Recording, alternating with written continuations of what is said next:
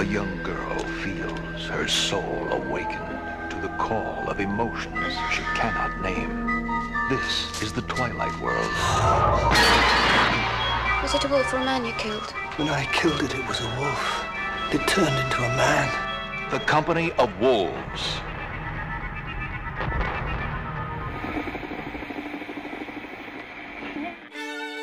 Sintonize sua rádio e prepare teus ouvidos para o terror. Este é o podcast Frequência Fantasma. Seja muito bem-vindo e bem-vinda, você ser vivo ou não, né? Nunca se sabe quem tá aí do outro lado, a mais um episódio do podcast Frequência Fantasma.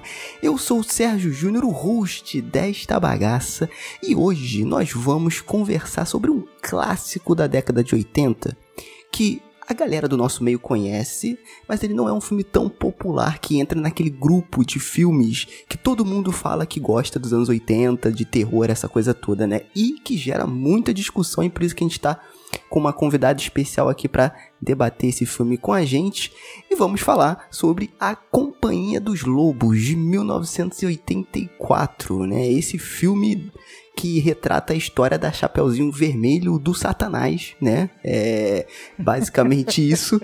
E, enfim, cara, você faz parte da Companhia dos Lobos? Você já fez parte? Segura essa pergunta aí que no final você vai conseguir responder. Ou não, né? Enfim, é, vamos debater isso aqui. Antes de apresentar o pessoal, vamos para o nosso momento Darkflix e já já a gente volta com o tema desse podcast. Vamos lá.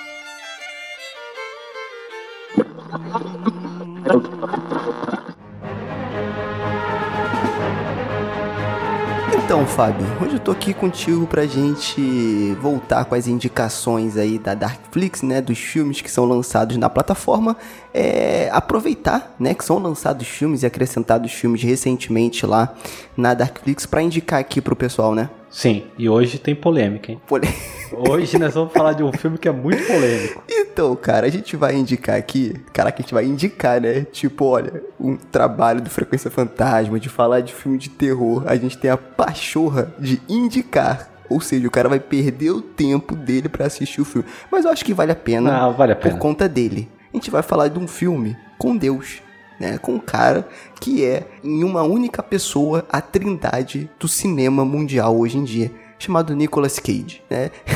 A Darkflix incluiu no catálogo The Wicker Man, o Homem de Palha, só que não o clássico, o de 2006, protagonizado pelo Nicolas Cage. Agora eu quero entender rapidamente aqui, Fábio, qual é a polêmica? Não tem polêmica, pô. O filme é um filme ok, divertido, pô. Então, uma galera pegou hate desse filme do Nicolas Cage. Eu, particularmente, eu gosto. O Nicolas Cage, ele dá umas pisadas de bola? Dá. Mas olha, vou falar, ele fez Pig, o filme mais recente dele. E, cara, ele se redimiu de todos os pecados. Entendeu? O filme é uma maravilha, o cara tá mandando benzaço, ele mostrou que ele é aquele puta ator. E, e, eu não vejo nada demais. Eu gosto do Homem de Palha do Nicolas Cage, cara. Somente é o overacting, é muito overacting dele no, é, é, no final é, é uma loucura. Entendeu? É, cara. É, relembrando o pessoal, gente, tem um clássico, né? É, que mais esse, o, a, a, proposta desse Homem de Palha é parecido com o clássico, só que adaptado é, para os dias de hoje, né? Então, também conta a história de um policial que vai para uma ilha e nessa ilha tem essa seita maluca lá, né? É, com rituais meio doido que ele tá de descobrindo, enfim. Inclusive, a gente tem um episódio sobre o clássico que, modéstia à parte, ficou muito bom, porque a gente foi muito... A, a gente costuma a fazer isso, né? Mas a gente foi além do filme.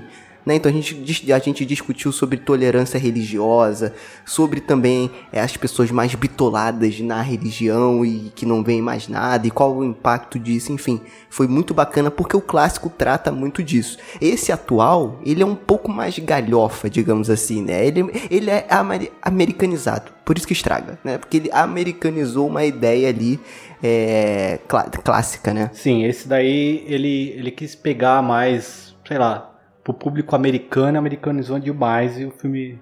Mas ele não é ruim, cara. Sabe? É. Eu ainda defendo esse filme. Eu acho que vale a pena, sabe? Assiste o antigão, tá no coração e dá uma chance pra isso daí. Dá, dá um view pro, pro Nicolas Cage que ele merece. Isso aí, cara. Isso aí. Então fica a nossa dica aí. Lembrando que, de novo, gravamos um episódio sobre o Homem de Palha de 73, tá? Então, se você quiser ouvir, a gente vai deixar é, o link aqui nesse episódio para você ouvir também a nossa discussão, que ficou muito bacana, como eu falei, modéstia à parte. É, a, a, discussão ficou bem legal. Lembrando que o filme clássico, cara, tem a participação do Christopher Lee, né? O, o, o nosso. Ele é o um, líder um, da seita, cara. Exatamente, um da nossa trindade aí dos atores de filme de terror, né? Da trindade santa que a gente fala aqui. Então vale muito a pena assistir. E aí tem outros filmes que foram adicionados, né? Vários novos aí toda semana é. é tem o não, não foi agora, né? Mas foi recentemente o Irreversível, que é bastante polêmico. Esse é polêmico. Né? Tem filmes que você não acha tão fácil para assistir como o Circo dos Horrores.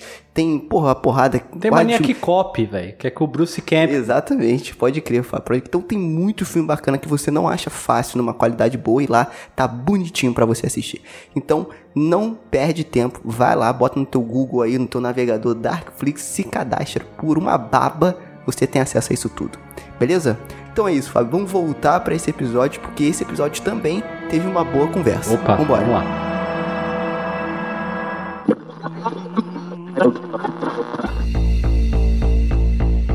E claro que eu nunca tô sozinho e hoje eu estou com eles aqui, Fábio e Luiz. Tudo bem, Fábio? Como é que vocês estão? Beleza. E Luiz.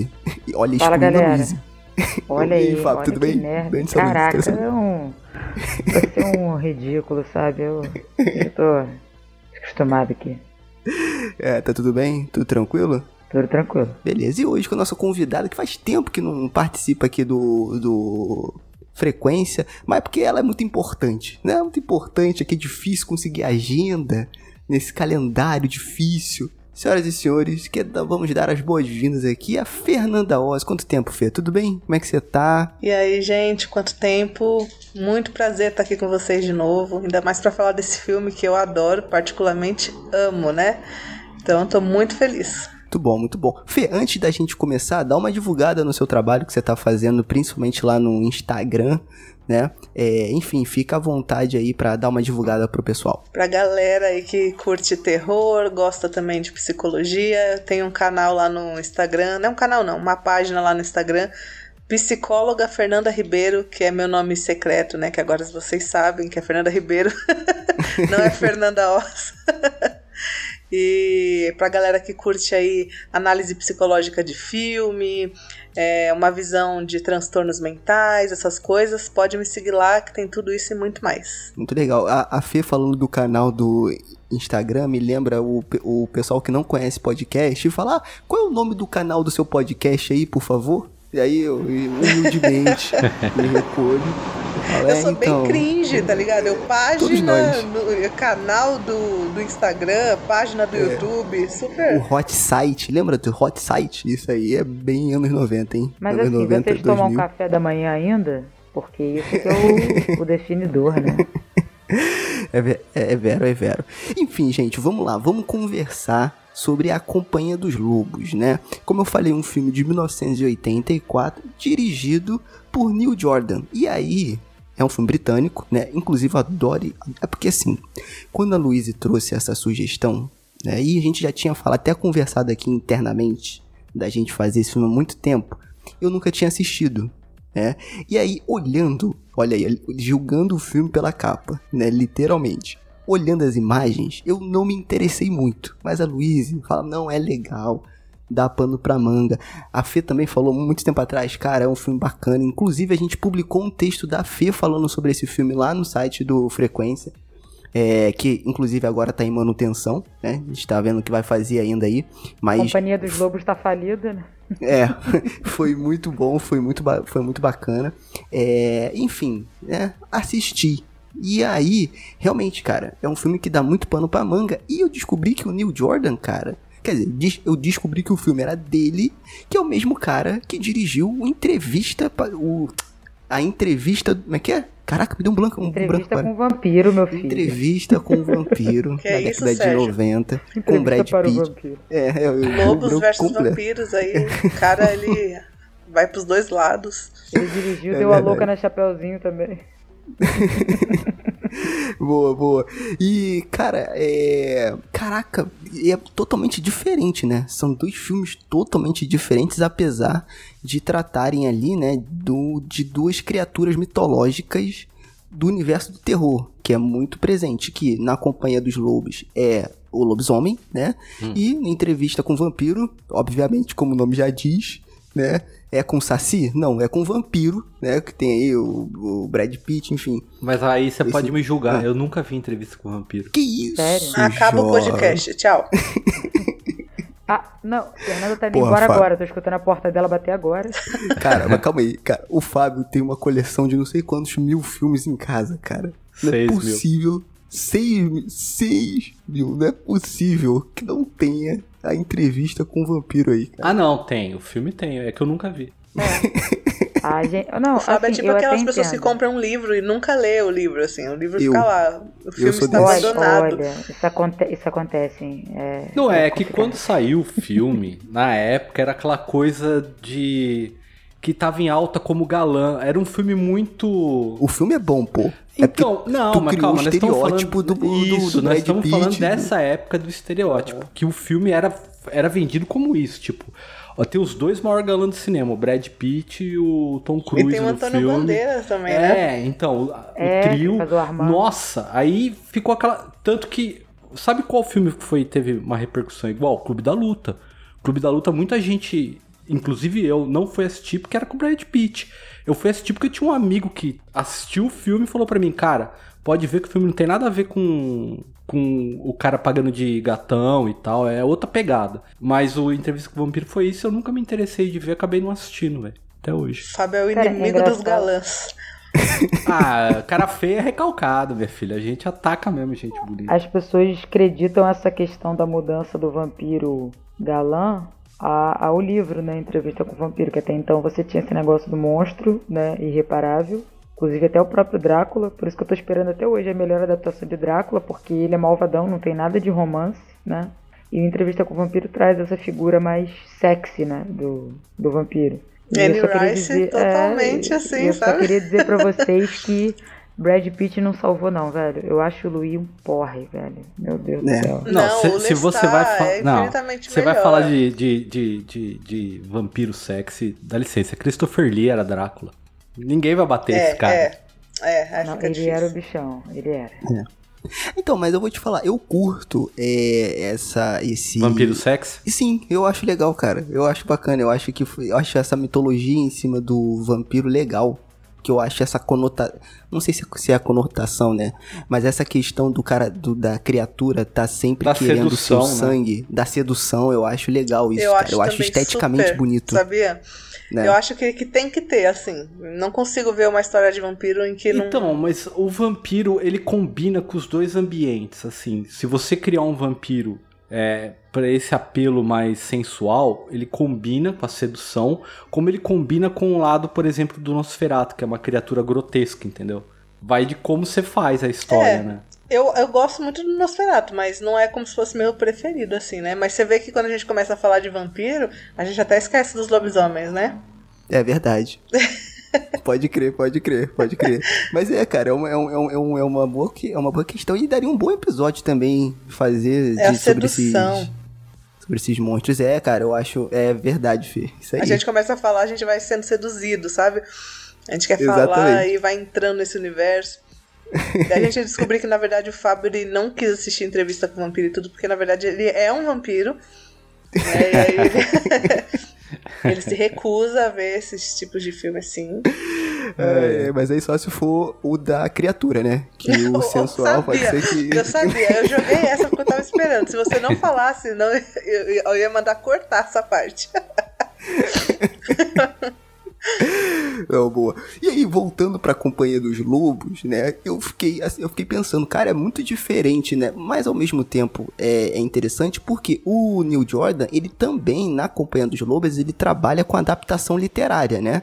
Porque se tem a Anne Rice lá no entrevista com um vampiro, aqui ele adapta um conto é, dentro de um livro que eu acho que o nome é Câmera The Sangrenta. Chambers. É, É, alguma Chambers. coisa assim.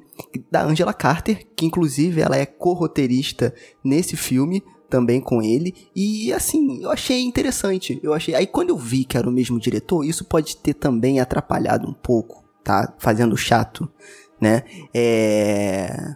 Que eu tava com. Eu criei uma outra expectativa. Depois eu entendi. Falei, beleza, ok, aqui a pegada é outra.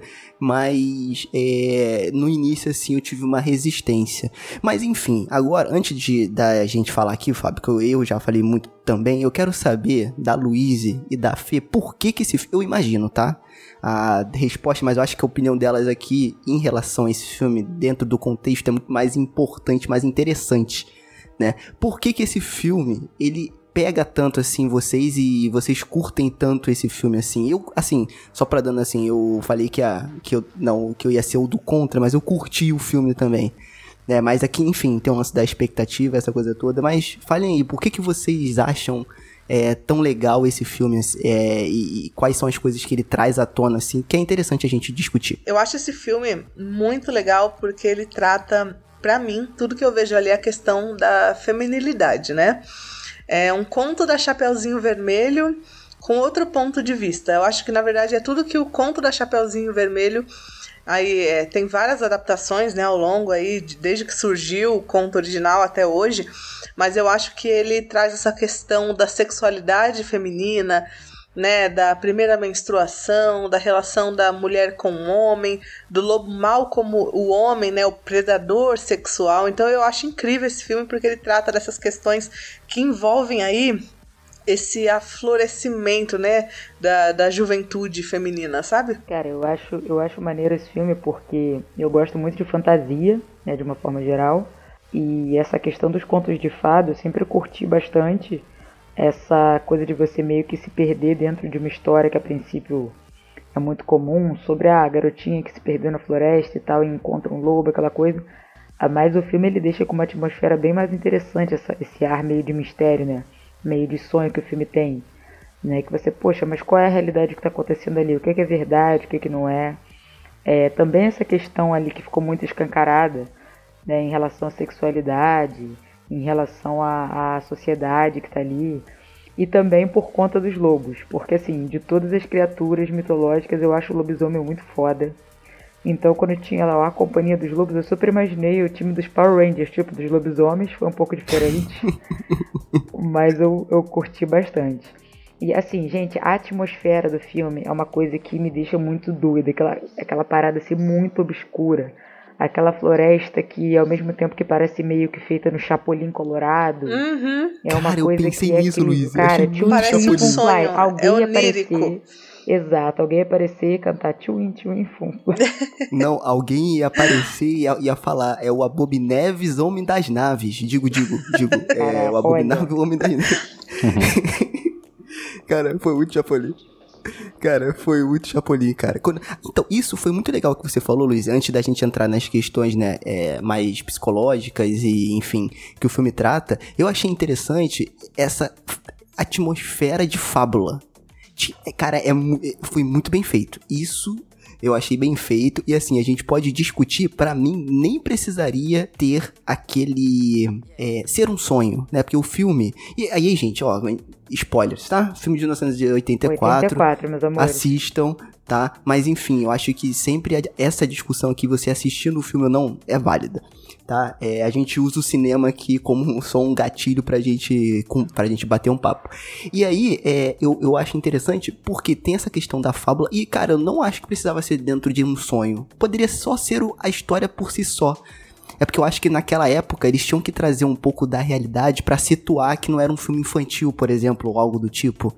Né? Então, acho que rola um pouco disso. Talvez porque a menina, ela tem ouvido muito essa história da Chapeuzinho Vermelho, né? Acho que talvez eles quiseram trazer como assim, ela realmente sonhou tudo isso, porque é uma coisa que ela sempre ouvia. Eu, eu tenho uma visão um pouco diferente, porque assim, o filme, como ele trata de maneira simbólica, ele é cheio de simbolismo, principalmente sobre sexualidade, eu acho que realmente a, a questão de ser um sonho é a menina que tá passando pela mudança, que tá tendo um sonho num contexto erótico, entendeu? E esse contexto vem através de pesadelo, que é o sonho da, do lobo mal, entendeu? Daquela é a menina toda que viu aquela usurpadora e sonha com Carlos Daniel molhados, assim. Nossa, o usurpador é, é foda. Então eu, eu acho que por isso a ideia de ela tá sonhando, entendeu? Ela tá passando por mudança, a agitação no sonho, é a questão da, do sonho sexual, da, da, da linguagem sexual. Eu achei interessante até essa pegada, assim. Sim, eu acho que isso que você falou é muito legal. Realmente, é, né, quando eu falo que eu acho que é porque ela fica ouvindo né, essa história, acho que faz todo sentido. Ela tá passando por isso e da forma que você falou, e, e isso traz essa agitação, né? Aí ela sonha. Porque assim, se você for ver, baseado de quando ela tá sonhando, na, na vovozinha falando, mas aí a gente não sabe como é a avó na vida real daquela menina, mas assim, você vê que é o personagem super conservador. A avó ali no, Uhum. no vilarejo é o da Atena, né? A véia é o da Atena dali, que ela só narra Olha, eu- desgraça, eu me velho. eu Ela é bem rígida, né? ofendida. É, bem Eu me senti rígida. ofendida naquele filme porque ela falou pra não confiar em gente de sobrancelha junta e, porra, minha sobrancelha se eu deixar ela junta, tá ligado? Aí eu fiquei bolado. A minha também, nossa. Que merda. Time da sobrancelha junta. Não pode confiar na gente, então, né? Vai que a gente vira lobo mal, sei lá. Olha aí, né? Não, mas olha, Olha gente, o filme tem tanta. Assim, esse filme é muito bom. Porque ele é uma viagem muito louca. E ele tem tanta coisa que eu fiquei pensando: cadê o conselho tutelar nessa porra dessa aldeia, gente? É, cara, é, é muito bravo. Então, é e- muito isso bravo. é legal porque é, o filme ele remete como se fosse uma coisa de três séculos atrás. E aí você começa a ver que não, que faz parte da fábula, né? Porque tem aliança quando uma, uma personagem casa, tem o carro que aparece no filme. Então é muito interessante, mas voltando no que o Sérgio estava falando, na questão de ter achado legal é, cenário, essa coisa, é, você vê como falta de recurso faz, né? Porque os caras não tinham recurso pra externa e basicamente o filme foi feito todo em cenário. Então o cara deve ter falado, joga maquete, vamos fazer i- isso. E, e ele conseguiu fazer isso, trazer um lance teatral pro filme. É, Pode crer. Você tem uma, um lance muito de teatro. E o elenco do filme, né? Que acho que antes de falar do filme, o elenco do filme é foda pra caralho, né? Porque assim, a atriz que faz a Chapeuzinho, até que ela é desconhecida. Mas o pai dela, ele é um puta ator de teatro, tem um monte de filme. Ele era o fotógrafo no filme da, da Profecia 1. Aquele fotógrafo que é decapitado, que é o que vai investigar o Demian. É, a, a, a vovozinha dela tá viva até hoje, aquela velha, viu? Aquela velha tá ativa até hoje. Putz. O carinho, tá viva aquela velha. Agora vamos falar da pessoa que, que importa. O Terence Stamp, que faz o- a aparição não creditada do Diabo, ele é na- ninguém mais, ninguém menos do que General Zod, do filme do Superman dos anos 70. Sim. Caraca, eu não reconheci, É, cara. ele é o General Ó, pra Zod. quem pode não tá.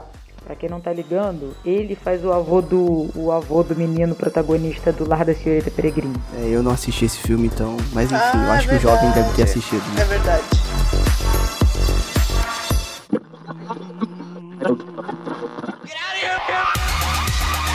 Uma coisa que eu acho interessante nesse filme, que já começou bem e, e se manteve, é a trilha sonora do filme, que eu, acho, eu achei bem legal, a, mistura vezes de Bacana, né? música erudita com. E do nada entra um sintetizador quando ela tá anos no sonho. 80, se não tivesse É. sin- sintetizador, não é anos 80, velho. Gente, assim, o, o que que é o feitiço de Áquila sem o sintetizador, né? Vai. Né, Depois pode vai. crer. Pode, pode crer, pode crer, cara. Gente, eu joguei aqui na, na internet, parece que o cara que faz o lobo do A Companhia dos Lobos também fez entrevista com o vampiro. Só não tô conseguindo identificar qual o papel. Opa! O cara que faz o lobo, aquele que encontra. é, a o da sobrancelha junta. aham. Não, o, ca- o caçador, né? Caçador, Eu coloco né? aqui, o nome dele é Mika, né? Misha, Mika, não sei como é que fala, Bergizzi. Aí na filmografia dele fala que ele fez entrevista com o vampiro. Então eu não sei, fica questionamento. Será que é um multiverso do. Não, não, para, para. Já acabou, tá bom. Não, não, não, não, não, não, não precisa mais. Cara, é, é, é interessante, cara. Assim, o filme ele conta basicamente a história da Chapeuzinho, só que nesse ponto de vista é um pouco mais violento, digamos assim, né? É mais voltado para a parte da crítica do que na, que na verdade o conto em si ele vai por essa linha só que aí depende de quem conta porque se você pegar o conto dos irmãos Green né ele é basicamente isso né? Não com, porque o filme para mim, é, eu vi algumas análises e agora a gente já joga aqui pra gente discutir. Porque é, eu vi muito disso, né? Ah, é da evolução da sexualidade da mulher e tal. E talvez, por eu ser homem e não entender, né, assim, não ter a proximidade que, obviamente, as mulheres têm, eu posso ter entendido de outra forma. Eu acho que o, o legal é a pluralidade de entendimentos, né? Claro, eu, sim. eu- ok, eu entendi, eu, eu, eu identifiquei isso lá, mas o que me chamou mais atenção foi quando ele, ela fala, principalmente a mãe da, da Roselyn, fala que não só os homens têm a fera Uhum. dentro de si, mas as mulheres também. E aí eu fui pra uma pegada de que, beleza, mostra a evolução feminina, né, principalmente nessa parte da, da adolescência, mas também um pouco da independência, né, é, principalmente fugindo um pouco dessa questão mais conservadora, né, é, de que a, a avó ia sempre é, apostando ali e, e falando essas questões é, mais conservadoras pra filha, né, essa, essa, essa coisa toda, e, e no final, e aí gente, não tem cronologia, né, é uma conversa aqui, no final, quando ela que deu a entender pra mim que ela foge com a companhia dos lobos, né? Ela se torna uma loba também, digamos assim. Esse foi o meu entendimento, né? Ela saindo pra sociedade, ela indo pra Isso. fora, indo pro mundo, digamos assim, né? E cara, Foi na tudo chopada, bem. velho. faz Dá parte da vida, né? É isso, né? Eu, eu pensei da seguinte forma: quando realmente a avó fica falando que o, é o homem, né? O homem mesmo, o sexo masculino é o homem que tem essa coisa de, de ser o predador e tá, tá, tá. E a mãe realmente tem ela mesmo, fala. né? A Não, gente tem- tem. eu acho que a gente tem então, que mas a, que quando a mãe fala tem, pra né? ela, quando a mãe fala, olha, as mulheres também têm, eu entendi isso como uma forma de dizer assim, olha, a mulher ela é tão reprimida que não deixam transparecer que ela também tem desejo, que ela também tem o instinto sexual, entendeu? Sabe? Ela é como se ela É, fosse entendi, o tipo, cordeiro. é, exatamente. Eu vejo assim também. É, no, no final é mostrado que a menina tem sim. O lobo sai dela. Porque aí até. Tanto que tem aquela é, simbologia do, do, do, do, do poço, não tem? Dela entrando, tipo, como se a fera tivesse sendo, tipo, entrando, né? Tipo, tam- se escondendo de novo. uhum. Depois da, daquele negócio lá, daquele encontro com o padre, né? No final, a fera entrando de novo, né? É, tipo, se escondendo de novo Cara, internamente. isso me né? lembrou muito uma passagem do, do livro da Jane Eyre, não sei se vocês já leram. Tem um Não. trecho que ele meio que fala sobre isso. Ela, se não me engano, ela tá conversando com o patrão, e aí ele tá falando sobre como os homens é, daquela época, ah, eles viajavam, eles estudavam, faziam, tinham suas aventuras e depois se casavam. E aí ele tava comentando como com as mulheres não é assim, meio que dizendo que porque é, as mulheres não têm necessidade disso. E aí ela vai meio que é, bate de frente com ele que ela fala assim, o que você acha que a gente não tem desejo? Você acha que a gente não tem vontade? Que a gente não tem a oportunidade de fazer essas coisas. Nós queremos viajar, queremos aprender, queremos explorar, mas a gente é impedido o tempo todo, né? Falando assim, nós também temos desejo. A gente também tem raiva, a gente também tem fúria, só que é o tempo todo você dizendo pra, pra se conter, né? Eu também entendi dessa forma. No Companhia dos Lobos eu vejo como se, quando ele fala os homens têm a fera, mas as mulheres também, acho que ela tá falando realmente da sexualidade, do, do desejo sexual, né? Eu, eu vejo assim no- na capa do filme o lobo saindo de, de dentro, tipo, a pessoa não se transforma, o lobo sai de dentro, né? É muito isso também, sabe? Uma coisa é bem simbólica, assim, do, do lobo estar já formado dentro de você e ele vai saindo de dentro de você. E aí o Fábio comentou, né, que no final ela também se transforma numa loba e vai embora. É, se vocês voltarem um pouquinho antes, né, desse finalzinho, quando ela tá assim, atacando lá com o lobo, né, com o homem da sobrancelha juntas, é, quando ele vira um lobo, ele não fica é, reagindo agressivo a ela, vocês lembram? Uhum. Quando ele vira Sim. um lobo, o lobo fica mansinho perto dela, né? E aí fica depois dócil. disso ela já vira também uma loba e sai correndo. Tipo, não mostra, mas pra mim ficou implícito ali que é como se eles tivessem realmente ficado juntos no sonho dela, né? Não, É o- essa é a isso. É a concretização. Assim, se, alguém tinha dúvida, se alguém tinha dúvida de que É. filme é absurdamente sexual, aquela foi a cena, né? É, e ela, em todo momento, ela fala assim: tem um menininho lá na aldeia, né? Pra quem não Ai, aquele assistiu. enjoado que do é caralho. um, ai. um rapazinho novinho, assim, da idade dela, que Ele é quer um ficar com porre. ela e ela não quer. Ela acha ele imaturo. Ela até dá bola pra ele, mas sabe aquela coisinha assim? Ah, eu te dar um beijinho vou, Uhum. e vou te enrolar mais 30 anos, entendeu? Entendeu? É a friend zone eterna. Mas quando ela vê esse cara, esse homem, né? Ele é um homem, ele, ele mostra coisas para ela, ele mostra uma bússola para ela, ele fala de lugares, ele traz assim que sair do caminho, né? Sair da estrada é bom, não é necessariamente ruim igual a, o pessoal da família dela fala. Ela fica encantada ela propõe para ele, né? Se você chegar na casa da vovó antes de mim, eu te dou um beijo. E ela não faz esforço nenhum para chegar rápido na casa da avó dela. Então, aí eu acho que entra aquela coisa nessa questão de simbolismo, que se você for ver o homem representando ali como predador, as investidas que ele dá é, é, são bruscas. Não no caso do caçador, que ele tenta um lado mais sedutor, mas assim, geralmente são atitudes bruscas. E se você for olhar ela, analisando pelo final do filme, quando ela se transforma em loba, você vê que ela age como uma certa a sedução da ino, a, ino, a inocência sedutora. Ela usa da inocência para seduzir também. Porque ela, ela, ela, ela, ela se envolve com o cara, ela dá a liberdade, uma certa liberdade pro ela cara. Joga, né? Ela Exatamente. Gosta. E na cabana ela tem o controle da situação ali. Sim. Ele ela acha que ela não foge e ele. Quando ela. Ah, você. É, que boca grande você tem, que olhos grandes.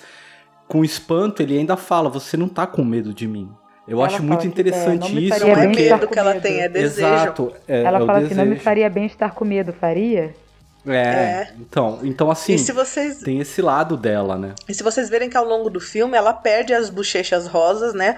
A boca rosa, ela vai ficando com uma cor mais uniforme, mas quando volta pra ela é, na vida real dela sonhando, ela é extremamente bochecha rosa, lábio rosado, que demonstra, né, na- no cinema, uma certa inocência. Aquela coisa de criança, que ainda é mais rosada, bochechinha, boca, né? E dentro do filme ela vai perdendo isso ao longo das cenas. Mas eu acho que no filme tem uma parte que eu achei muito interessante, eu não sei o que você acha, Fer, e Luiz e Sérgio também, que é assim, quando ela sobe na árvore, eu acho que a, a, a, a subida na árvore é quando ela tem a transformação de garota pra mulher, entendeu? É a menstruação. É, Uhum. porque ela sobe na árvore, é a ascensão dela, é a mudança dela, né? a- ela Uhum. subiu. E lá em cima ela passa o batom vermelho, que pode ser Uhum. interpretado como desejo.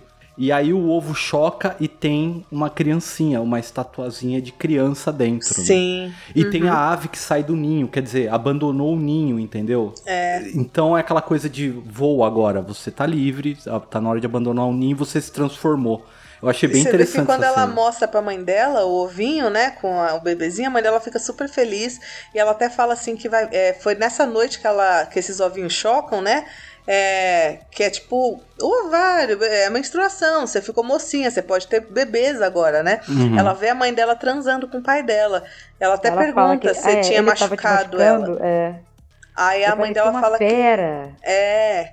E ela fica olhando, sabe aquela coisa? Ela vê o sexo e ela pergunta se machucou, né? E a mãe dela fala que nem sempre que um homem tá em cima de uma mulher, ele tá machucando ela, né? E aí a mãe dela fala assim, quando ela entrega esse ovinho pra ela, que um longo e rigoroso inverno vai chegar, mas que ela, eles estarão protegidos, né? Dentro de casa. É, quem não gosta de simbolismo, talvez não goste desse filme, porque ele, ele, é, ele, ele é todinho simbólico, né? É, É. exatamente. É bem, nossa, metáfora Sim. pra cá, metáfora pra lá. Até essa questão da estrutura, quando eu vi a primeira vez, eu achei muito legal. Que a estrutura dele não era normal. Eu falei assim, ué, como é que vai ser? Ah, vai ser a história dessa família. Aí ele vai e corta pra, pro sonho. Aí depois é, você vai inserindo as histórias que a avó conta ali dentro, né? Como se Uhum. fosse uma antologiazinha. Eu falei, cara, isso é muito viajado. Amei. Amei aquilo. Eu, eu, eu, eu, inter- eu interpreto assim quando a mãe dela fala, né? Quando ela mostra o ovinho com a criança e a mãe dela fala que vai vir um longo e rigoroso inverno, mas que eles vão ficar bem se ficarem dentro de casa. Exatamente assim, bom, agora ela menstruou, né? A gente vai, tipo, a gente sabe o que acontece, né? Quando a menina menstrua, ela pode engravidar e tudo, mas a gente vai ficar bem se a gente ficar dentro de casa, longe dos homens, longe da estrada, né?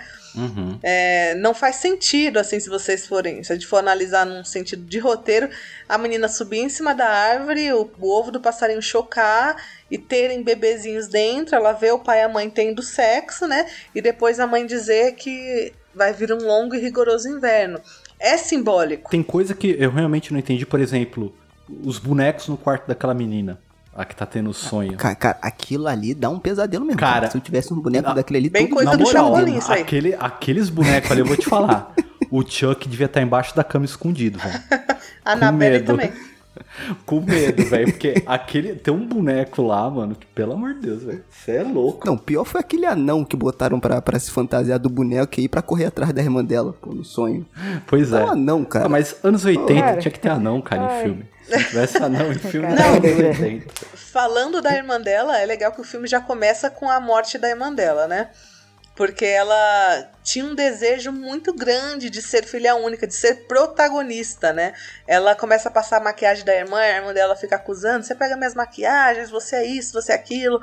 Quando a irmã dela morre, a avó dela fala assim: agora que a sua irmã morreu, eu vou fazer um. ca- um, um como é o nome do negócio que ela usa? A capinha, né? Ah, um Ah. chapeuzinho vermelho. Uma capa. Vou fazer uma capa de chapeuzinho vermelho pra você e só pra você.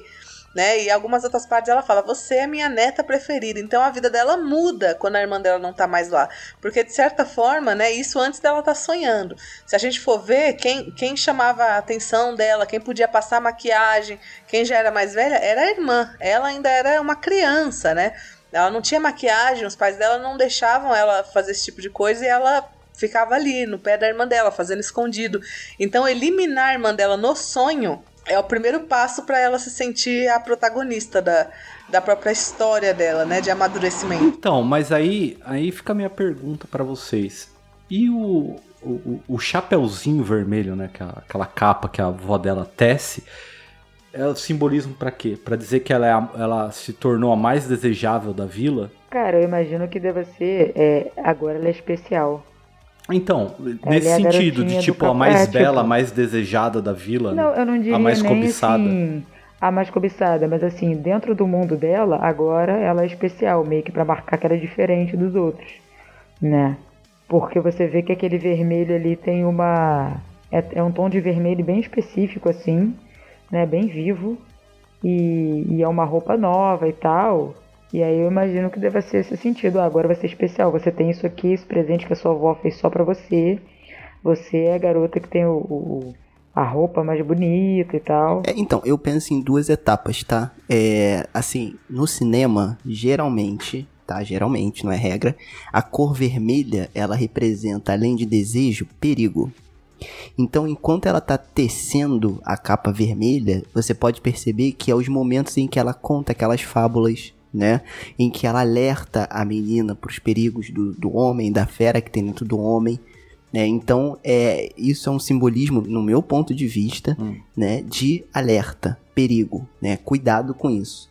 Só que quando ela assume esse desejo, né, que é natural, a evolução da mulher, ela assume a capa, né? Porque o perigo, esse perigo agora vai fazer parte, né, dela para sempre.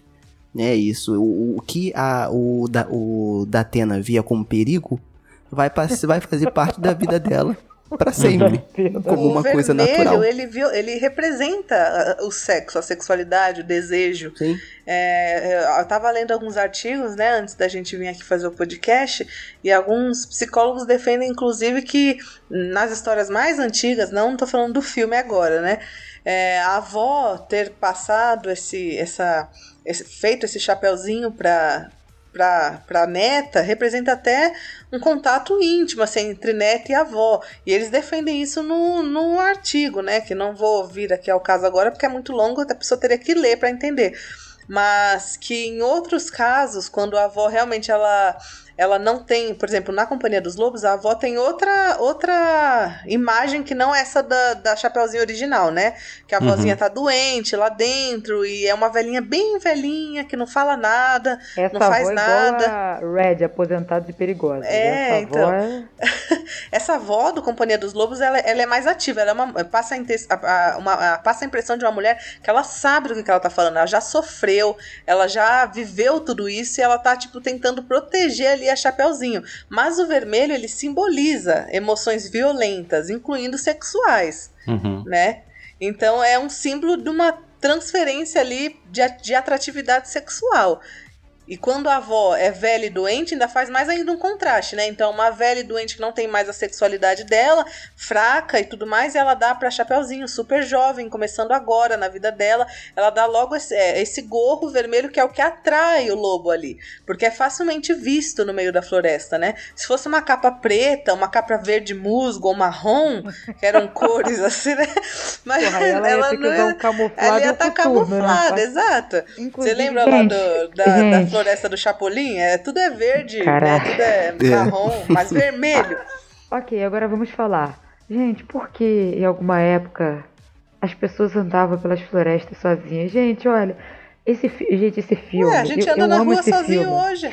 Eu amo esse filme porque, assim, a, ao mesmo tempo que eu levo ele muito a sério, de, de curtir muito, eu me escangalho de rico pensando em algumas coisas. Eu, amada, tu tá sozinha, totalmente vendida, não tem um taser, não tem um spray de pimenta, não tem um canivete no meio da floresta, como assim?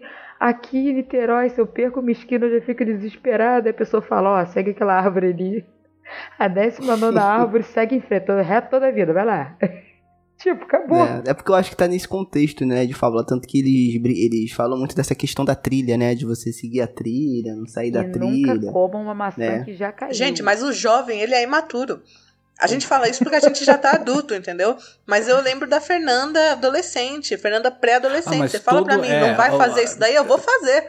Todo jovem, é, ele não vai pela estrada, pela trilha. Não. Ele não, vai não pelo vai. meio da floresta para explorar a floresta realmente para com o intuito de querer conhecer o lugar, conhecer as Sim. coisas. É, isso é muito louco, né? Isso é e muito que mãe legal. que nunca É, avisou é. pra gente ficar na estrada? Toda mãe fala pra, pro filho Mano, minha ficar mãe na fala estrada. até hoje pra mim. Fica na estrada, Até filha hoje, da ela puta. tá falando, até hoje Tem ela que tem falar a, a mesmo. esperança. Mas o jovem não fica. A Chapeuzinho, ela é muito jovem. Na história original, acho que ela tem sete anos. Então, tipo, ela é muito, muito, muito jovem. Essa do filme A Companhia dos Lobos, ela é uma menina assim de 13 para 14 anos, por aí. Então, é um pouquinho mais velha, mas ainda é uma criança, né? E, é uma, e ela tem essa questão da inocência em volta dela. É, é a mesma coisa de você. É a mesma coisa do Jardim do Éden, né?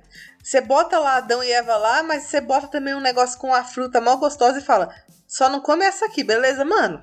Você vai comer, cara. Uma hora ou outra você vai comer. É a mesma coisa que você falar pra Chapeuzinho: não, não sai da estrada. Ela vai sair.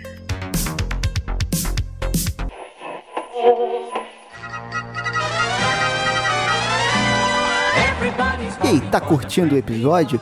E se você curte o podcast e quer ajudar a gente de alguma forma, primeiro já segue a gente nas redes sociais e também, se você quiser e puder, por favor, entre lá no PicPay né, e procure por arroba Frequência Fantasma, em que você pode ajudar a gente a fazer o podcast crescer. Né? Então, quando você ajuda a gente financeiramente lá no PicPay, você entra no grupo exclusivo do podcast e além disso você recebe os episódios antes de todo mundo. Estamos já estudando novas plataformas de financiamento coletivo, mas por enquanto que a gente tem para hoje é essa aí, PicPay. Então, baixa lá e ajuda o podcast.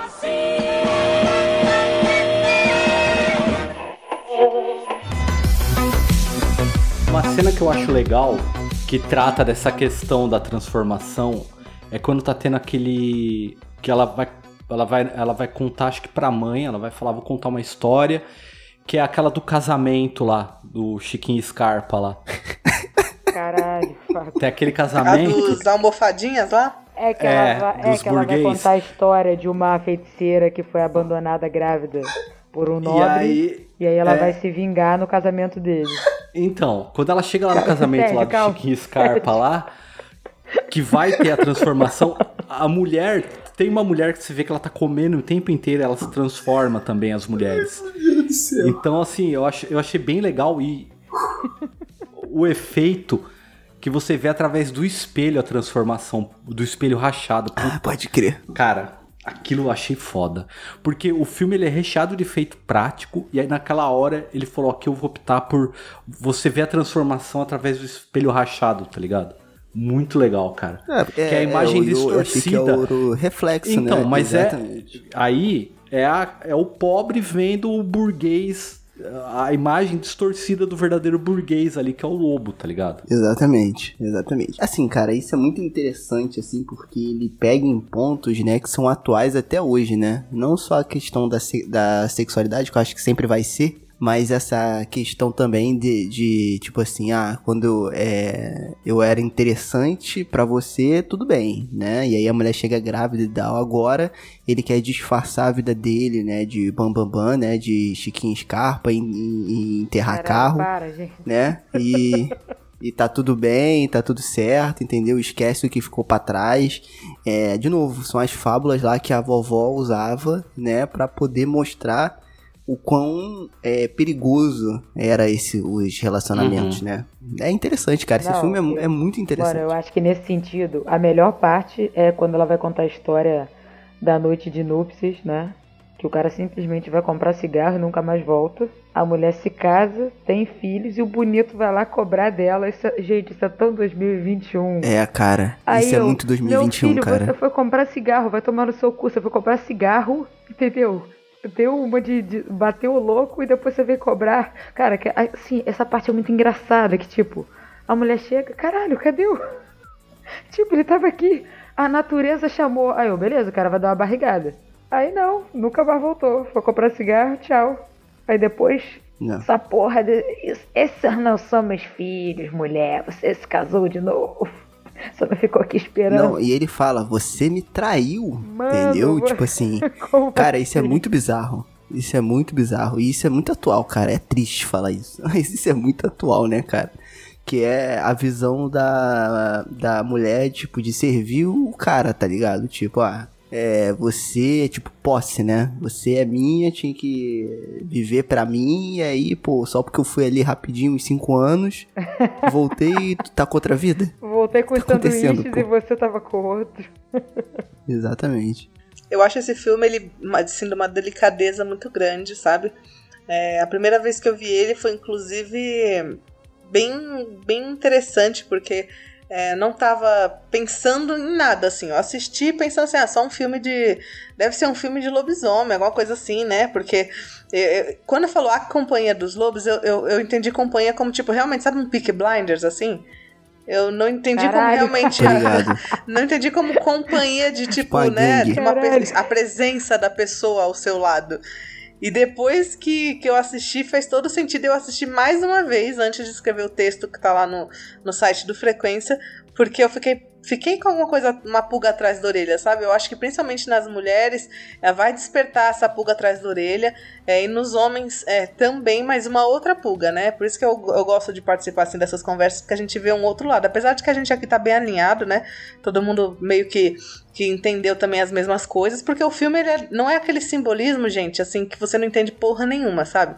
Não É, é, não, tipo, tá claro né? Tá- é bem explícito, é bem assim, bem, bem fácil de entender. Você não precisa ser nenhum gênio do cinema pra entender o que tá acontecendo ali. Mas é, pro homem é aquela coisa, né? A, a- a- como é tratado, né? A fera, o homem, o predador sexual, e que no fundo lá o cara ele acabou ficando mansinho, né? Diante da, da menina, e da menina ter essa coisa dela descobrindo o poder sexual dela, e que ela também é capaz de dominar. Então tem várias coisas aí. É um filme bem psicanalista, assim, né? A autora flerta bastante com, com a psicanálise, eu, eu, eu acho bem legal. Pra quem quer, assim, iniciar nas análises de filme, eu acho que é um filme da hora pra começar. E acho que não tem como deixar de falar sobre a, a Angela Carter, né? Que a escritora britânica que, né, que fez é, o livro que o Sérgio mencionou no começo, The Bloody Chambers, que é a magnum opus dela, né? Magnum opus dela. E escreveu outras histórias assim, né? Porque a Angela, ela escrevia sobre fantasia e ela tinha essa questão é, de ser feminista, mas calma, não desliga agora, não acenda as tochas, deixa eu terminar. É, no sentido de, ela gostava de contar é, as histórias com protagonistas meninas, né? E lidando com questões que eram pertinentes às meninas, mas assim, dentro de um mundo real. Então você vai ter muitas é, meninas querendo fugir de situações como um casamento indesejado, violência doméstica. E assim, tal qual você vai ter é, rapazes né, protagonizando os romances de cavalaria, e não, não há problema nenhum. Ela tentava trazer os contos de fada é, nesse sentido, né? E como as tradições mostram, né? Você vai ter várias formas de contar a mesma história, então não tem. A Angela ela trouxe mais uma é, forma pra gente. E essa questão da toda essa aura de mistério que ela coloca, é, nas histórias dela, cara, eu achei, eu achei bem bacana. Eu achei que foi uma das melhores adaptações porque conseguiu traduzir bem o sentimento que a história dela tá produzindo. Né? Você fica assim, as histórias são meio estranhas, assim, mas é um estranho legal, sabe? Uma coisa assim, nossa, o que, que tá acontecendo? Você tá sorrindo ali, né? E vai uma dica, é, esse conto ele tem no, no livrinho, se não me engano, a Penguin que lançou, né? Que é a Garota do Capuz Vermelho e outras histórias, né? E a Ângela também tem uma coletânea que, que foi lançada aqui no Brasil, que são 50 contos dela, que sai pela Companhia das Letras, né? Que é um pouquinho mais gordinha, que aí tem história até, é, até fazer chover, né? E aí eu recomendo a leitura. É bem acessível, é bem tranquilo, a gente se diverte. Ela fala muito sobre horror, sobre fantasia. Acho que a galera vai gostar. É, eu acho interessante que a gente teve outros filmes que tentaram trazer essa atmosfera, né? E mesmo com um pouco orçamento, como o Fábio falou, eu acho que ele funcionou bem melhor. Por exemplo, você citou aí essa coletânea da Garota da Capa Vermelha. Cara, o filme que tem esse mesmo nome, é, não sei se vocês curtem, tá? Eu acho muito ruinzinho. E ele tenta trazer essa atmosfera e tu vê que é muito superficial. É muito É superficial. porque ele tentou É, ser o muito cast comercial. não foi bem É, escolhido. tipo assim, ele tava numa vibe de trazer pro jovem adulto essas histórias. Aí meio que eu, eu acho, assim, galera, sua opinião, cada um tem a sua. O filme é ruim, mas eu vejo de boa, né? Porque eu gosto da Amanda Seyfried, não sei por que É, eu dá pra gosto dela. passar o tempinho assim. O filme É, é mas bom, mas assim, os atores ele até que são vai- legaisinhos. Ele vai muito numa vibe de querer deixar tudo muito pop. E aí eles Sim. mudam o protagonismo de crianças ou adolescentes para um público bem mais é, na idade adulta, ali no iníciozinho, nos seus 20 e pouquinhos anos. Aí eu Vamos acho ser sinceros. que não foi tão Vamos ser legal. sinceros. Fala. Tentou crepuscular o negócio. Tentou. Tentou Olha, vou concordar. Crepuscular o negócio. e antes que xinguem a gente, calma. Ó, eu gosto de Crepúsculo, eu vi, tá? Tem defeitos, tem. Tem seríssimos problemas, mas calma que isso não é hate, não. Mas o Sérgio tem razão. Tentaram deixar o negócio bem crepusculizado, assim, Não crepusculado. vi Crepúsculo também. Entendeu? Cadê o podcast de, de Crepúsculo, galera? Quando é que vamos fazer? Nunca. Imagina o que que o Fábio ia falar a respeito. Crepúsculo, do entrevista com vampiro. Fábio Harry saiu do podcast? Potter. Como assim? Não, Olha, não dá, né? vai, né? Olha, o senhor lave sua boca pra falar de Harry Potter na minha presença aqui, tá? Mas de Chapeuzinho Vermelho, o melhor filme é esse daqui, da Companhia dos Lobos. Sim, Não tem outro. Também acho. Sim. Não, Uhum. é, E deu, a louca, na Chapeuzinho. Ah, sim. A gente, é ó, bom. galera que é cringe, todo mundo saindo aí das suas cavernas e militando em nome deste filme maravilhoso. Deu a louca na Chapeuzinho, melhor romance policial da história. Entendeu? Romance policial. É. Eu gosto tanto da Chapeuzinho que nos meus aniversários que eu fiz festa fantasia, eu me vesti de Chapeuzinho por dois anos seguidos. Eu acho, de todas as histórias assim, a, uma das melhores. Porque tem lobo, né? Tem, tem a menina, tem morte, tem gente esquartejada, tem canibalismo, tem várias coisas. Enfim, mais, mais um dia de em The Office. Ok, Só o básico que a gente gosta, né? exatamente. É, aí é isso. Assim, é, eu não. é, é, eu, eu acho que eles poderiam fazer agora que tá tendo essa nova onda aí de, de filme de terror, que tá saindo na Amazon pra caramba, filme de terror, na Netflix. Eles podiam adaptar, eu acho que essas histórias assim. É porque sempre acontece, né? Sempre acontece, eles sempre, sempre tentam adaptar esses contos mais clássicos assim. E quanto. Então, eu acho que isso é um efeito que a gente criticou e a gente agora que tá passando por isso. Porque eu tô com a impressão que tudo que tá vindo novo é uma merda. Ah, mas é mesmo. É isso. Ia lá. É isso. Simplesmente. Simplesmente. Mas é. Novo caça-fantasma. Merda. Acho que eu nem, Sabe o que vi, acontece? eu acho que é por causa que Entendeu? o pessoal, tipo. É que nem eu, eu, eu falo aqui, né? A gente vê os filmes dos anos 80 assim. Tem uma preocupação em ser grotesco. Tem uma preocupação em fazer Sim. você. em você ficar chocado mesmo. Agora, os filmes de hoje, ele quer mais que. As pessoas. Eu vejo assim. Vocês sabem que eu sou fã da bruxa, né? Filme. Uhum. Sim, todos é, não é. Aí, aí o pessoal vai falar, ah, eu odiei esse filme, não dá susto. Então, o pessoal hoje quer o quê? Quer ficar pulando, quer barulhão, sabe? Bum, bum. Eles, hum, James Wan. é, sabe? Muito James Wan, assim. Eu não, não, não, não vou criticar, porque eu acho que. Eu, eu, eu, eu gosto de tudo quanto é filme de terror. Eu assisto qualquer merda que você botar, inclusive maligno, assim. Qualquer coisa assim. Inclusive Desculpa. Mas. É, porque eu sou realmente muito fã, mas não se compara. Hoje as coisas são muito fracas. Sei lá, se você botar assim um cara sendo igual o filme lá. A, a, o Enigma do Outro Mundo. Você bota isso pra uma pessoa de 15 anos hoje, é capaz da pessoa vomitar, ter um treco, cair dura no chão. E não é também, Fê. É, tem um negócio que eu até tava conversando esses dias. Antigamente você tinha uma cena de filme que ela era preparada, ela tinha uma preparação para te mostrar alguma coisa, tem uma tem algo por trás daquela cena, toda cena tem isso. Agora não, as cenas de filme é é para ter Instagram, você entendeu? Sim, instagramáveis. É, virar... é, então assim, ela já tem que mostrar muita coisa e nada ao mesmo tempo. Ela não pode fazer você pensar, ela tem que ser visual, tem que ser carismática para para popularizar, para gerar engajamento. Então fica essas porcaria aí. Então, mas aí que tá, eu vou levantar a polêmica aqui, porque eu sei que aqui é um lugar aberto pra gente trocar hum, ideia. É. Olha aí, já lá, lá vem a bomba. Olha, ok, ok. É porque bomba. eu acho, eu acho. Aí, aí, sim, eu vou estar tá totalmente fora do meu lugar de fala aqui, mas eu quero saber a opinião de vocês, tá? Eu acho que se fizesse uma nova Chapeuzinho Vermelha hoje, tá?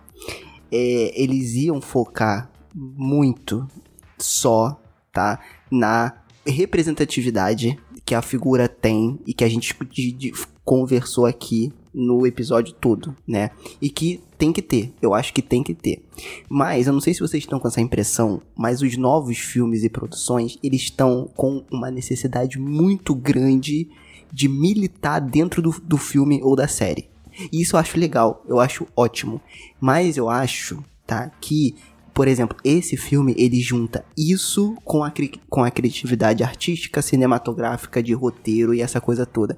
Eu acho que hoje tudo gira muito em torno de ter que passar uma mensagem. De novo, eu acho importante. Por exemplo, eu sigo um crítico de cinema chamado PH Santos, que era do cinema com rapadura, e hoje o conteúdo dele tá muito melhor. E ele tava comentando, acho que nos vídeos dele recente, ele é negro, tá? Eu não sou, então de novo, não tô no meu lugar de fala aqui, mas eu vou reproduzir o que, o que ele falou, né? Que ele falou, cara, por exemplo, essa série Dem que teve aí da Amazon, né? Que é um terror, com esse lance de preconceito e tal. Ele, pô, bicho, deixa a gente viver, né? Deixa, conta uma história legal, porque ele falou que dessas últimas produções só tá vindo essas porradas. E ele, de novo, ele, pô, cara, eu acho legal mas eu acho que a gente tem que abrir também para falar disso de outros pontos de vista. Eu acho que se tivesse um novo filme da Chapeuzinho, né, eles com certeza iam fazer isso não pela representatividade. Aí que, eu, que é o ponto que eu quero chegar, dessa volta toda. Que eles não vão fazer isso pela representatividade, tá? Eles vão fazer isso para ganhar seguidor, né? Para poder gerar post, gerar link, gerar clique, tá? De um pessoal que é desinformado né? E que tá ali pra, entendeu? Pra poder, que tá focado só nisso e que não curte o cinema como um todo. Eu sei que pode parecer um papo meio babaquinha, mas é... Mas não, mas não é, não é babaca e outra, ele não vai funcionar, ele não funciona nem para fazer pelo simples fato do seguinte, o filme, ele mostra muito a descoberta da garota na transição dela de adolescente para é, da da, da puberdade dela, né, da pré-adolescência para adolescência dela, quando ela menstrua. Fazer um filme agora de uma garota de 14 anos despertando interesse no homem e o homem você lê como homem adulto mesmo, é, cara, esse filme não ia sair nunca. Nos anos 80, tipo assim, nos anos 80 você ah, é, se, se tinha uma noção muito diferente em relação a essas coisas. Por exemplo, agora, por favor, galera, vamos esperar eu, ter, eu concluir aqui antes das tochas. É, essa questão. é, não, é sério, porque, assim, para ter o cuidado. É, essa questão de você colocar protagonistas é, garotas jovens com homens adultos num potencial interesse amoroso nos filmes, isso é bem anos 80, né? Porque você tinha uma ideia mais antiquada de que garotas é, jovens elas têm uma, como as pessoas falam, uma maldade, uma malícia que enfeitiça os homens. E quando a gente discute aqui é, sobre filme, a gente até menciona que a Rose ele tem uma hora que ela também joga com ele. Embora ela seja uma criança, embora ela ainda não seja é uma mulher, ela não entende muita coisa, mas fica implícito que a personagem está tentando dizer o que? Ah, eu também jogo com ele. Eu sei o que eu estou fazendo. Eu estou aqui é, seduzindo aqui com a minha inocência. E hoje em dia, mas o que, o que, é isso? É, você precisa ter uma bagagem, e aí não é questão de ser arrogante, gente, por favor. Uma bagagem para entender essa diferença dessas épocas.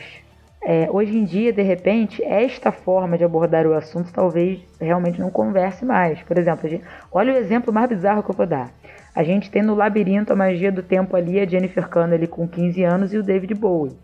E na história, é, fica assim implícito que, que o Jared tem, é, ele se apaixona por ela. David Bowie tinha o que 40 anos na época, né?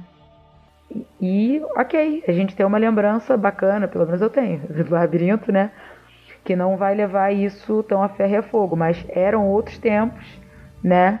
E até a gente entende hoje em dia que ó, não era tão legal assim você deixar esse tipo de interesse amoroso ali essa tensão sexual implícita em idades tão distintas, porque infelizmente isso é uma coisa muito cultural, né? De meio que, ah, não, é uma garota mais jovem, mas pô, ela sabe o que, que ela tá fazendo. Entendeu? Eu espero que vocês tenham entendido, galera. Calma aí, hein, pelo amor de Deus. Tô passando pano aqui pra pedófilo, não. Não, sério, porque essa questão. As é, olha, vamos apagar. Essa que, não, é, essa questão tem que ser muito bem trabalhada, porque assim, a gente viveu um momento Guardem que passavam muito, muito pano para adultos que Sim. abusavam de crianças. E, não, porque ela não Pode parecia ter 12 é, anos, exatamente. ela tinha uma cabeça de 18, né? O que eu penso, Luiz, é assim, aproveitando o gancho que você tá falando, que acho que casa com o que você está falando, é que é muito tênue a linha, assim, né? Eu acho, eu concordo totalmente com isso. Eu acho que os, os, caras passavam assim uma mensagem totalmente errada e por isso que era cultural, né? Porque é o que, o, o que você dissemina na cultura é o que é visto como natural. Uhum. É, e só que assim, vamos voltar para o filme A Companhia dos Lobos. É, ali não aconteceu nada. Ali é o pensamento daquela menina né? E dentro do pensamento daquela menina, é, é, é, aquele homem, ele não é nenhum homem, ele representa todos os homens. É, porque também tem o outro garoto que é da idade dela, e ela acha ele muito imaturo, né? Então é essa coisa, assim, que eu acredito que toda menina passa. É, os meninos da mesma idade, às vezes é, fica com essas conversinha besta, uma coisa meio assim que as minas acabam é, até porque culturalmente, né, não desejando, elas querem alguma coisa mais madura.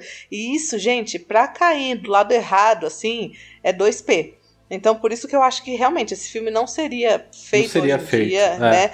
É porque assim, pra, você precisa ter, não, como a Luiz falou, sem querer ser arrogante, mas você precisa ter uma maturidade para você entender o porquê que é, o que, que acontece nesse filme, né? O que, né, tô falando desse filme específico, porque em outros filmes é explícito que realmente é, tem essa questão da pedofilia, assim, disfarçada, né? Mas nesse filme, não. Sim. É a questão mesmo que ela. Só ela, da descoberta sexual. Só da né? descoberta né? sexual dela, que ela acaba, né, querendo alguma coisa a mais do que só aqueles beijinhos, aquele namoro infantil, né? Com um menino da idade dela. Ela quer coisas a mais. E. Vocês estavam é falando aí dos filmes Fer, hoje em dia, da lacração. Oi? Hum. Não, eu ia falar também, Fer, uma outra coisa que acho que você pode até falar mais, que é a questão seguinte a, a, a questão do homem adulto nesse filme também, já que é um filme que trata muito de psicologia, ele é, tem aquela relação da mulher procurar um homem relacionar é, que projete o pai, né? O homem adulto, o provedor, é, o protetor. Questão edípica, é, né? O que ensina, tem toda a questão. é, exato, uhum. né? Tem toda essa questão. E também tem a questão da maturidade sexual, né? É, falando, falando em sexo, né? É, a gente não generaliza porque cada pessoa é uma pessoa, mas é, aquele menino lá da Companhia dos Lobos, ele não, não traz nenhuma aura sexual, ele é mais assim, Nem nunca uma coisa trazer, mais né? Com aquela inocente, dele, né? exato. Né? Então é por isso que eles fazem de propósito, eles botam um cara ali com a sobrancelha monocelha e um outro menino bem menininho assim para fazer realmente essa distinção. Só que nos dias de hoje, por exemplo, que existe uma preocupação muito grande com a lacração, né, que eu costumo dizer a esquerda cirandeira, é muito difícil, porque é, eu sou totalmente a, a favor da, da. A gente precisa é, naturalizar as coisas é, que são naturais, né? Então hoje em dia a gente sabe que já não cabe mais racismo, Concordo. não cabe mais nenhum tipo de preconceito. Então, só que enquanto você faz disso um circo para vender, enquanto você faz disso um, um palco para você postar no Instagram, você tá fazendo errado. Você não tá naturalizando. E não vem falar, mas as gerações mais novas, não sei o que lá. Eu acho que a gente é mais inteligente que isso, entendeu? Eu acho difícil, por exemplo, você assistir um filme é, é, de terror, vamos supor, faz uma readaptação da Chapeuzinho, mas que você perde todos os elementos é, é importantes da história porque você quer ficar passando uma mensagem exagerada sobre outra coisa. Eu acho que essa mensagem ela pode ser passada Sim. de maneira natural e de maneira explícita, sem, sem perder a originalidade da história, entendeu? Só que é muito difícil a gente achar esse equilíbrio na, nas, nas coisas de hoje em dia.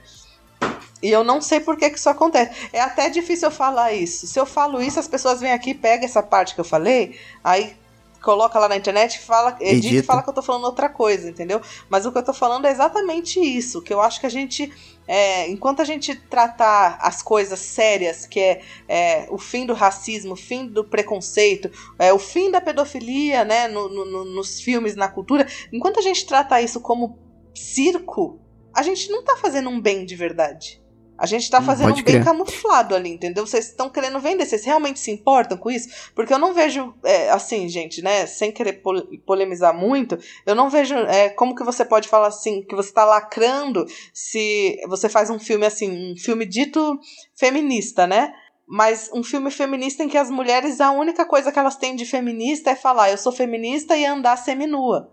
Exato. Isso não é feminismo. Que feminismo é esse? Que feminismo instagramável é esse que você está colocando? Esse feminismo serve a quem? Então, é, é, eu acho que esse é o problema dos filmes atuais, sabe? E dos de terror também. Ô, ô, ô Fê, uma outra coisa que me incomoda nessa questão, já que você estava falando dessa galera de lacração, cirandeira, é, por exemplo, a galera pega muito em cima de gênero neutro. Aí eu penso assim, ok, uma hora talvez seja aceito, mude a regra gramatical e, e implemente.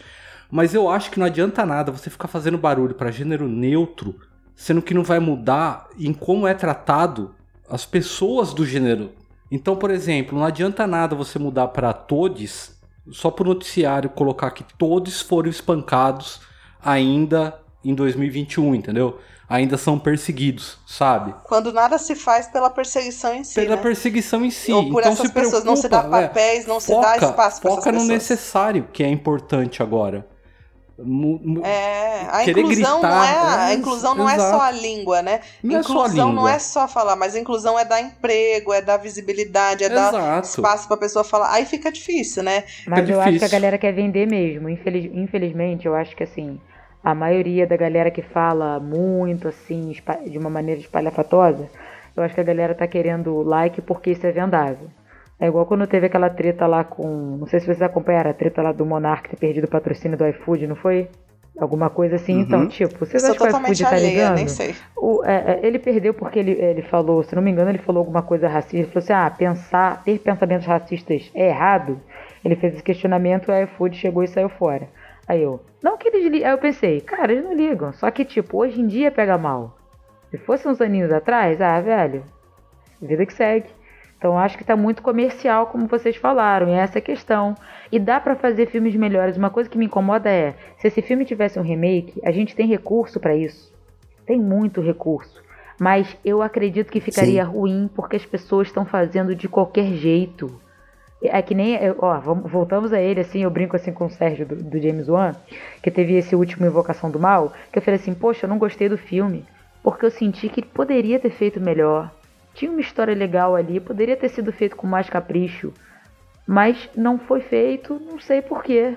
E, Sabe e um exemplo disso? essa impressão.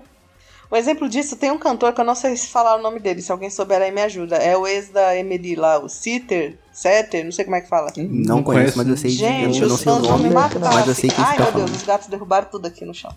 Olha a confirmação aí. É, é um, eu não sei como é que fala o nome dele, gente. Me perdoa aí os fãs, tá? É um cantor de rock. É, ele fez um, uma nova música.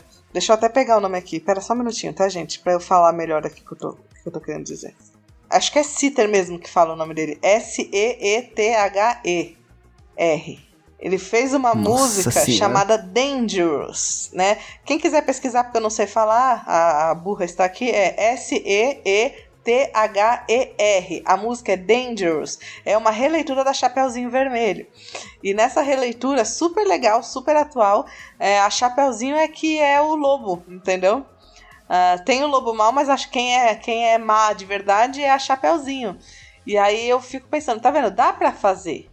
Tem coisa legal e é bem macabro, assim, sabe? A Chapeuzinho, é, aí fica ali, né? Não vou dar spoiler, vocês vejam lá o que, que ela acaba fazendo com o lobo. Mas é super interessante. Então, ideia existe. Recurso também. Só falta alguém disposto a realmente querer fazer um filme de terror que possa sim ter elementos atuais de inclusão, que deve ter, inclusive, elementos atuais de inclusão, é, mas que não se preocupe em ser instagramável, né? E, e sim em ser um filme Exatamente. de terror. É. Cara, tem um exemplo que eu gosto, que eu gostei muito e é recente, hum. tá? Que é a trilogia lá do que é que a gente até gravou aqui, da Rua do Medo, tá? No filme, tá, tem um romance entre a protagonista e a outra menina lourinha lá, né? E cara, isso eu achei o jeito que eles trataram isso tão natural, tão legal, porque o, o, o, lance do filme não é o relacionamento delas. Elas são um casal. E ponto. A vida que segue, a história que tá aí, eles não tocam nesse assunto. Elas se relacionam como um casal. E é o cara que tá matando todo mundo na cidade. E é isso. Cara, eu achei isso super legal. Né? Em, ao invés de fazer um drama e que, de novo, não é que não tenha que ter. Eu acho que tem sempre que ter, como a Fê falou. Quanto mais inclusão, melhor. Né? É, mas assim, cara, de uma forma natural, entendeu? Então não adianta nada você, por exemplo, estar tá numa empresa que vende diversidade, que vende apoio ao trans e não tem nenhum funcionário Exatamente. trans, uhum. né? Não tem, então tipo assim, cara, beleza, é para sair no Instagram para ficar legal na foto, né? Então, é, é isso, né? Então, eu acho que tem a possibilidade. Esse filme foi um exemplo, eu não lembro de outros assim, mas que me chamou a, a, a, atenção. Cara, um romance super bacana. E ok, natural, cara. É, segue o jogo e a história não é sobre isso. A história é sobre o assassino que tá na cidade. Elas têm que descobrir como resolver, sabe? É, eu achei bem legal, cara. E assim, tem potencial, tem pessoas competentes para fazer isso. Aí o problema é como a gente vai capitalizar em cima disso, que no fundo, gente, tem que ter. Não tem jeito, é um mercado, né? Mas como que, como a Fê falou, como que isso torna natural, né? Como que isso pode se tornar natural e não uma coisa que tá ali porque tem que estar, tá, ou por conta do algoritmo, ou porque tem que vender, ou porque tem que fazer barulho, que é pra ganhar mais like nas redes sociais. Ou quando você vê que é forçado, né? A pessoa faz um monte de coisa e depois por trás ali é só. É tudo o oposto, né? O diretor tá lacrando no filme, mas ele mesmo é um racista, homofóbico. Aí fica difícil. Exatamente. mas é isso. Olha aí, cara, quanta discussão esse filme trouxe, hein? Vocês viram?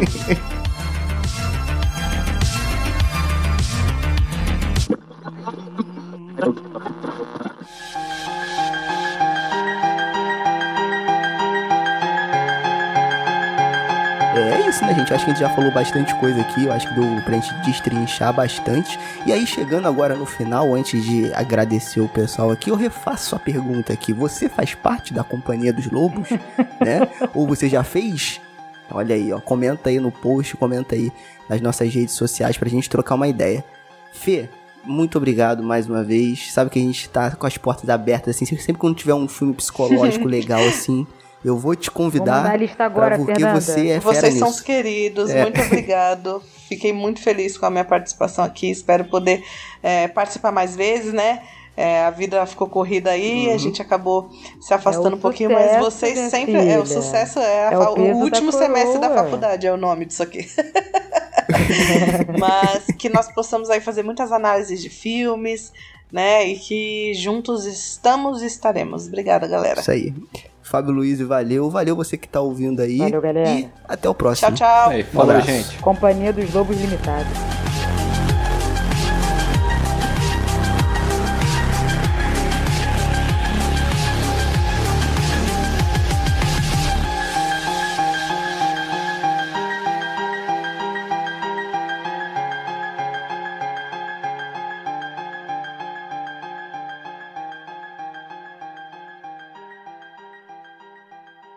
And to our friends of the radio audience, we bid a pleasant good night.